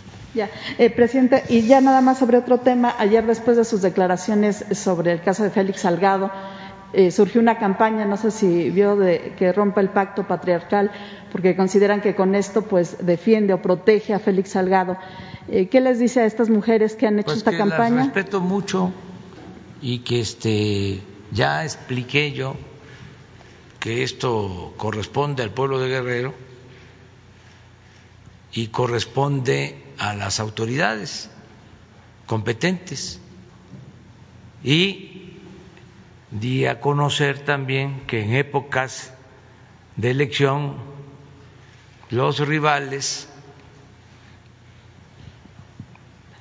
los que quieren el mismo cargo, se dice en política que se es amigo hasta que no se compite por el mismo cargo. ¿Sería este el caso? Es que hay quienes están muy interesados, unos que quieren el cargo y otros pues que no quieren que eh, un partido determinado gane y buscan debilitarlo. Yo creo que sería muy bueno porque esto ayudaría a entender las cosas, que se hicieran encuestas, porque esto nos aclararía por qué tanta campaña, ¿no? ¿Por qué este tanto linchamiento mediático? Hay que tenerle confianza al pueblo de Guerrero. El pueblo de Guerrero es mayor de edad. Sería muy bueno que Mitoski, Televisa, Radio Fórmula, eh, creo que el Heraldo está haciendo encuestas, ¿no? Ahí si conocen de alguna, este, no nos corresponde a nosotros, pero en una de esas hasta la pasamos aquí y a lo mejor eso es lo que también está influyendo. Independientemente, no estoy queriendo quitarle importancia a la denuncia. Pues sí, sí, no, claro, claro, todo mundo tiene derecho a expresarse y a manifestarse. Todos. Es un país eh, libre donde lo más importante es la libertad. Si por eso estoy hablando como hablo. Y todos tenemos derecho a ejercer eh, la libertad y garantizar el derecho a disentir y no nos espantemos por nada. Nada más que ya vamos a llamar a las cosas por su nombre, ¿no? Nada de simulación. Siempre hay que preguntarse, ¿y de parte de quién? O sea, ¿por qué todo esto? ¿Qué hay detrás? independientemente de que se trate de una demanda legítima y de un asunto delicado, de todas maneras, este, existo porque, porque dudo.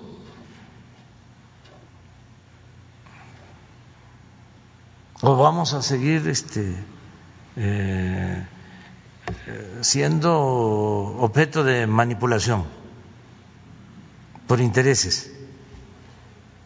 No, no, no, no, no. Cada quien debemos de resolver y tenerle confianza a la gente, que también a veces se menosprecia a la gente, ¿no? Suele pasar entre los eh, fifís que se creen dueños de la verdad y ellos son los que saben. Y ellos son los que forman la opinión pública. Pues lo que decía Lucas Alamán desde mediados del siglo XIX, que le escribía a Santana, véngase, no se preocupe. Después de que Santana había causado o había provocado la tragedia del gran zarpazo que nos quitaron más de la mitad de nuestro territorio. Todavía el ideólogo del conservadurismo le escribía diciéndole, véngase, véngase, véngase, estaba en Colombia para que regresara,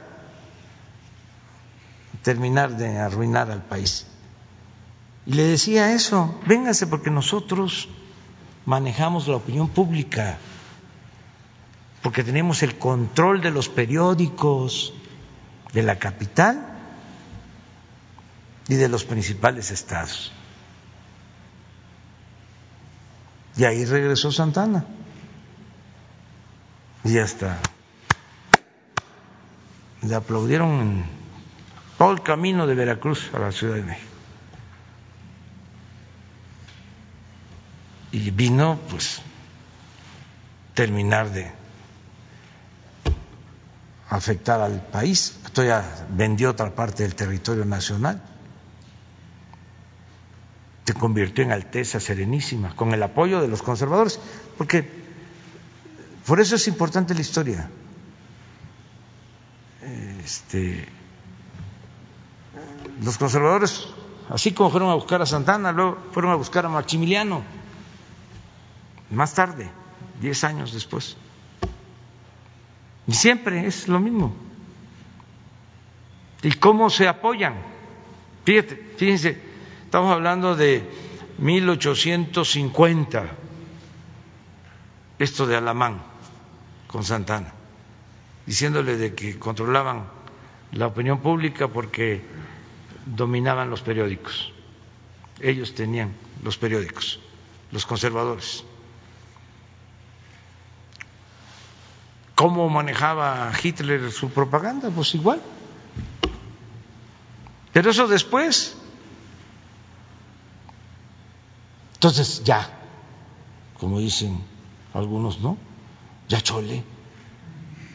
O sea, que, porque van a hacer una campaña en los medios que el Reforma, que el Universal, que este los programas de radio, como era antes, ¿no?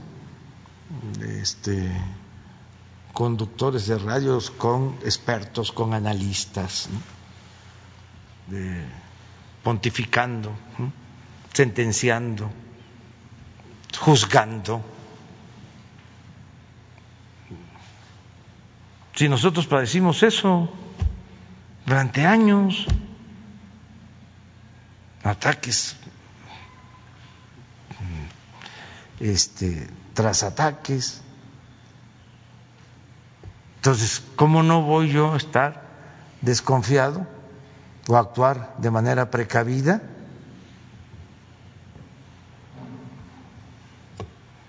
Que se trata de asuntos delicados, sí, pero no callarnos.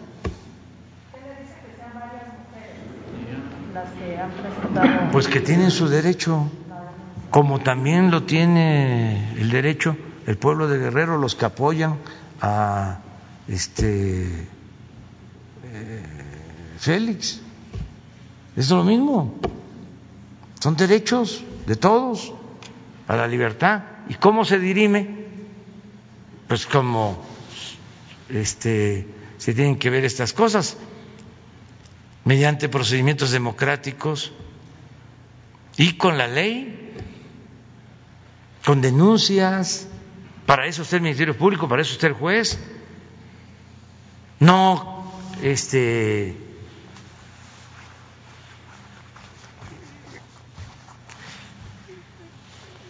campañas este, promovidas. Yo recuerdo cuando lo del movimiento feminista del año pasado, ahí este, se metieron hasta los conservadores, se disfrazaron de este, simpatizantes del movimiento feminista, los más reaccionarios, retrógradas, los más contrarios a las libertades, los más autoritarios aparecieron. Pero no era ese el propósito, no era defender los derechos de las mujeres. No estoy diciendo que todas las mujeres este, actuaban así, pero sí se metieron, ¿sí? porque estaban en contra de nosotros, porque están en contra de nosotros. Entonces, era aprovechar, como el Frena, como otros grupos, este, nada más que fueron perdiendo fuerza, no me refiero al movimiento feminista, me refiero a los de Frena, porque Junco del Reforma y Ortiz no aceptaron mi propuesta de que se vinieran aquí a acampar. Este, y ya nadie acampa aquí porque desde el principio se iban a los hoteles,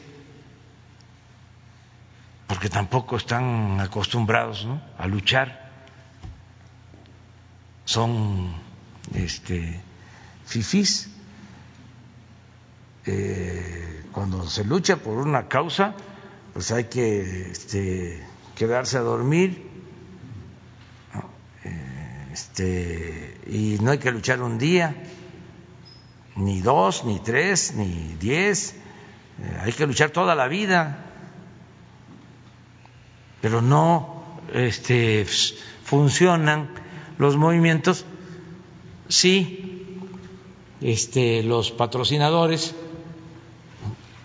se quedan en sus residencias comiendo muy bien y con este, buenos vinos y solo ordenando o dando dinero. No, un dirigente tiene que ponerse por delante y tiene que hacer lo mismo o más que los que participan en un movimiento y actuar con responsabilidad. Entonces, eh, ¿qué les queda? ¿O en qué se han apoyado mucho los que defienden el antiguo régimen de corrupción en los medios. Y eso no en todos, porque ya poco a poco se va entendiendo. Pero imagínense cómo no va a estar Iriar en el financiero, o ya no está ahí. ¿Sí sigue ahí? Bueno, ¿por qué no estaba ahí en el financiero y por qué no están? Resulta que este, al financiero le dieron en el sexenio pasado un crédito de Nacional Financiera de 100 millones de dólares. ¿Cómo van a estar contentos con nosotros? Nosotros no le estamos dando a ningún periódico un crédito así, ya porque le estamos dando crédito pues eh, al pequeño empresario, les dimos como dos millones de créditos el año pasado a pequeños empresarios, dos millones de créditos, a tasas de interés equivalentes a lo que fija el Banco de México Ningún banco comercial este, da créditos así. Pero no les vamos a estar dando, pues como lo mismo de cómo darle crédito a Odebrecht. Construyeron su planta, no les costó nada. Bueno, nada, nada, nada, porque este, los sobornos que entregaron los este, recuperaron. La planta que construyó Odebrecht para hacer eh, polietileno, plásticos, eh, se financió con créditos de la banca de desarrollo, pero además se les devolvió el IVA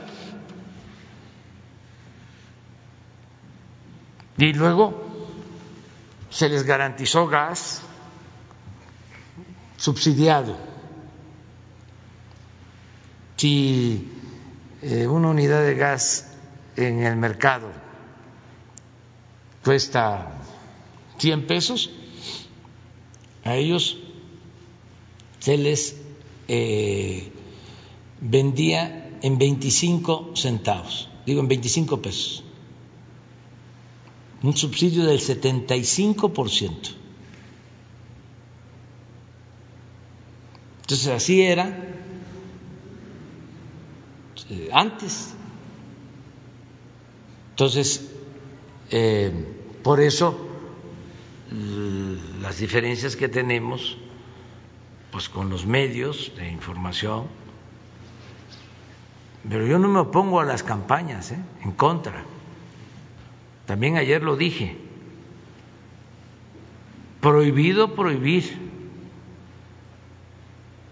Lo importante es que todos podamos hablar, manifestarnos, protestar, criticar, sin represalias, sin censura. ¿Por qué podemos garantizar esto, que puedan hasta insultar al presidente, como lo hacen, porque tenemos la posibilidad nosotros de replicar. Existen las mañaneras, los dije ayer. Lamentable la situación del presidente Madero, el apóstol de la democracia, que lo cercaron los porfiristas, inconformes con el cambio, y toda la prensa que se dedicaba a quemarle incienso a Porfirio Díaz, a aplaudirle a Porfirio Díaz, que no era capaz de hacer ninguna crítica a Porfirio Díaz, toda esa prensa, porque los que criticaban a Porfirio Díaz tenían que estar en Estados Unidos, los Flores de Magón, para proteger sus vidas porque si no los asesinaban. De toda la prensa vendida, alquilada al régimen porfirista, cuando triunfa el movimiento democrático encabezado por Madero, se vuelven opositores y lo cercan y generan un ambiente de linchamiento político son las caricaturas más ofensivas, los chistes más crueles contra de un presidente, de ese gran presidente, apóstol de la democracia. Ellos crearon las condiciones para el asesinato de eh, Madero y del vicepresidente Pino ¿Cuál es la diferencia ahora? ¿Por qué podemos nosotros decir, a ver, como antes, todos los periódicos, órale, porque tenemos posibilidad de replicar, porque existen las benditas redes sociales, porque hay muchos ciudadanos que defienden la transformación. Entonces ahí está el equilibrio. Entonces, además de nuestras convicciones libertarias, no tenemos necesidad de perseguir a nadie o de este eh, coartar la libertad de nadie. En el caso de España, lo decía yo, un rapero, no sé si ya salió, ¿ya lo sacaron de la cárcel? Todavía. Pues lo repito porque yo quiero que lo saquen de la cárcel. Este por injurias al rey, este un rapero que hace una composición, que hace este una canción, que hace un cuestionamiento al tambo. Aquí no. Nada. Este libertad. Pues eso es un poco todo el mundo tiene derecho a expresarse, a manifestarse y respetamos a todos. Bueno, los dos, porque es que Muchas gracias. tú también. Muchas gracias, eh, licenciado Bartlett, ingeniero, señor presidente Daniel Marmolejo, de la Cuarta República y Voces del Periodista.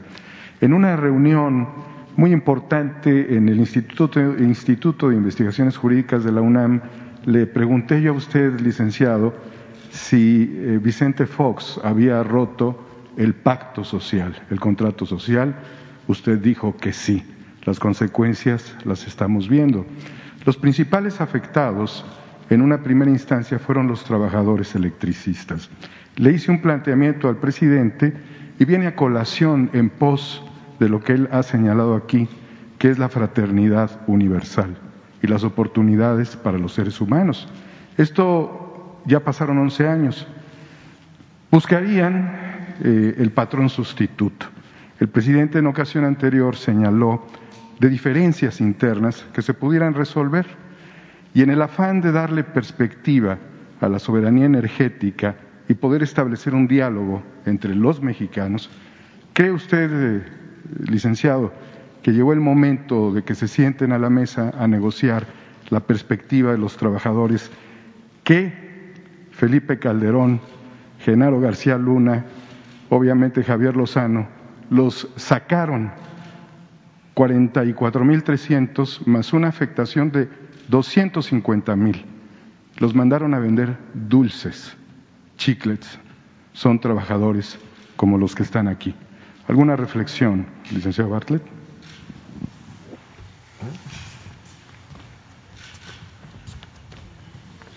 Ese, ese tema de, de la cancelación de luz y fuerza por la, con la violencia policíaca y militar, ¿verdad? lo seguimos muy de cerca. Entonces yo estaba en el Senado de la República por primera vez y estuvimos en contra de ese proceso, como lo recuerda usted. Eh, durante años estuvieron peleando sus liquidaciones, etcétera, y hubo un proceso por ahí de, de, de este tipo, liquidaciones algunos, y lo que ha quedado, si, si hay un grupo que está demandando a la CFE de ser patrón sustituto. Eso se está, se está analizando con todo detalle. Y en otros lugares en donde han podido eh, los trabajadores de luz y fuerza participar, pues serán respetados. Precisamente por instrucciones del presidente de la República hay algunos temas que, que hay que aclarar en relación con, con, los bienes que fueron de luz y fuerza. Y ahí, ahí, se han refugiado algunos trabajadores. Eh, las instrucciones del presidente son muy claras, se respeta el derecho de todos los trabajadores. Y así lo estaremos viendo. Muchas gracias. Entonces esperaremos una reunión pronto, ¿verdad? Muchas gracias, licenciado Bartlett. Señor presidente, los mexicanos patriotas que tienen un gran espíritu nacional y que están buscando no solamente la soberanía energética, la petrolera, en las farmacéuticas, también la buscan en términos de sus datos. El 8 de enero planteamos aquí el tema de las redes sociales. Eh, se cumple un mes con unas cuantas horas de que conformamos siete comités técnicos con personas de una gran capacidad y amor por México. este consenso de voluntad gratuita por el país se lo voy a entregar a través del compañero Jesús Ramírez Cuevas. Es el plan maestro de la red social mexicana, que sin decir el nombre, porque los conservadores registrarían el proyecto, eh, decidimos llamarle red humana, porque se ha eh, pervertido el concepto social y esto es patrimonio de la nación. Se lo hago llegar con el compañero. Gracias, señor presidente.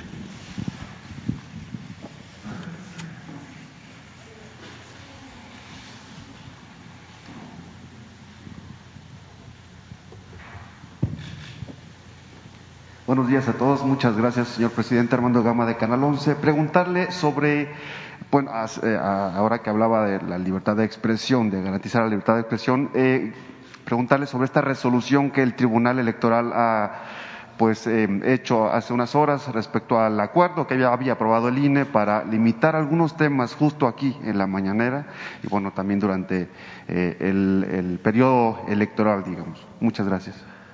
Bueno, pues este celebro que el Tribunal Electoral haya tomado esa resolución de que no se eh, limite, no se censure esta conferencia mañanera. Según entiendo, en ese sentido va la resolución del tribunal actuaron muy bien. Respeto mucho también a los consejeros del INE, pero ahí tenemos algunas diferencias que vienen de tiempo atrás, porque nosotros estando en oposición padecimos de la falta de imparcialidad del INE y de algunos consejeros hasta la fecha. Hace poco fue el presidente del INE a un congreso y se metió a hacer un cuestionamiento contra nosotros, así de manera directa. Pero aún con esas diferencias, nosotros respetamos eh, a ese Consejo y a las instituciones. Yo dije en su momento al diablo con sus instituciones. No dije al diablo con las instituciones. Nada más que manipularon mi dicho. Es distinto, ¿no? Decir al diablo con sus instituciones a decir al diablo con las instituciones. Y eran sus instituciones, porque tenían tomado todo, tenían secuestrado al gobierno. Era una república simulada, antidemocrática. Entonces celebro que las instituciones vayan eh, actuando con libertad, con independencia. Me gustaría conocer a los magistrados del Tribunal Electoral, pero no tengo el gusto de conocerlos para que no se piense que son empleados del presidente, como era antes.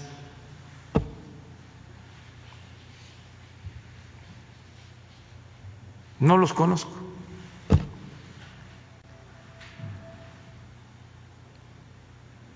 Pero me da muchísimo gusto que ya no haya ataduras y que, como decían los liberales, al margen de la ley nada y por encima de la ley nadie.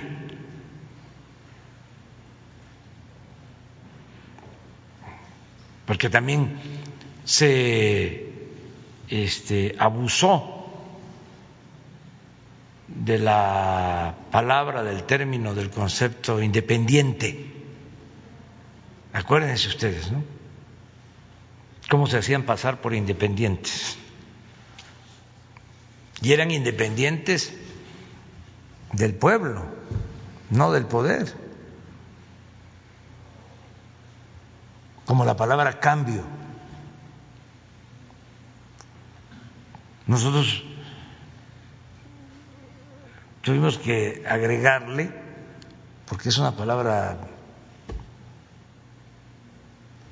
muy eh, fuerte,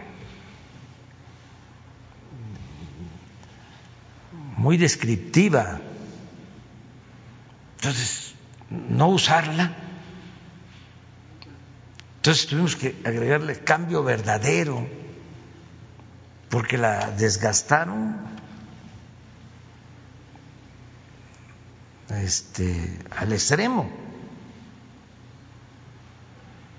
Está como la palabra, el término, el concepto solidaridad.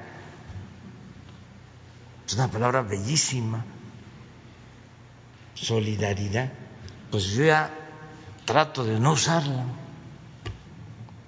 Pero a veces me cuesta trabajo porque, a ver, ¿cuál es el sinónimo? Fraternidad, amor al prójimo. Pero ¿por qué no solidaridad?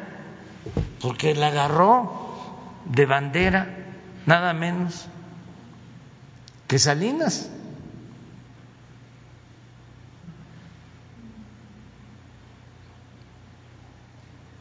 O sea, se apropiaron hasta del lenguaje. Por ejemplo, cambio estructural en las ciencias sociales hablar de un cambio estructural es hablar de una revolución. O sea, es una reivindicación popular. Y estos utilizaron el cambio estructural como sinónimo de privatización eran las reformas estructurales. La reforma energética era una reforma estructural, ¿no? La reforma fiscal, la reforma laboral, la reforma educativa. Eran reformas estructurales. Y así otras o sea, se apropiaron, decía yo, hasta del lenguaje, pero pues sí, yo celebro ahora que este el tribunal haya resuelto en ese sentido y eh, recordar de que ya existe también la Fiscalía Electoral. Esto hay que informarlo, porque ya vienen las elecciones. Y se puede acudir a la Fiscalía Electoral si se cometen delitos electorales. Y ahora esos delitos electorales eh, ya son delitos graves. Ya se reformó la Constitución, faltan las reformas a la ley, que ojalá y los legisladores lo hagan pronto, porque si no, lo que establece la Constitución para el castigo de delitos electorales no tendría efecto o no se podría aplicar en esta próxima elección. Entonces aprovecho también para hacer un llamado respetuoso a los legisladores que en este periodo, lo más pronto posible, ya se aprueben las leyes secundarias que tienen que ver con la fiscalización de lo electoral. Pero sí estoy muy contento con esta resolución del tribunal. Bueno, ya por recomendación médica dicen que este estoy que no me tarde yo tanto por lo del post-COVID. Este mañana mañana, sí. Mañana tú, esta, dos, tres. Mujeres, allá. Ah, te hemos estado esperando toda la semana.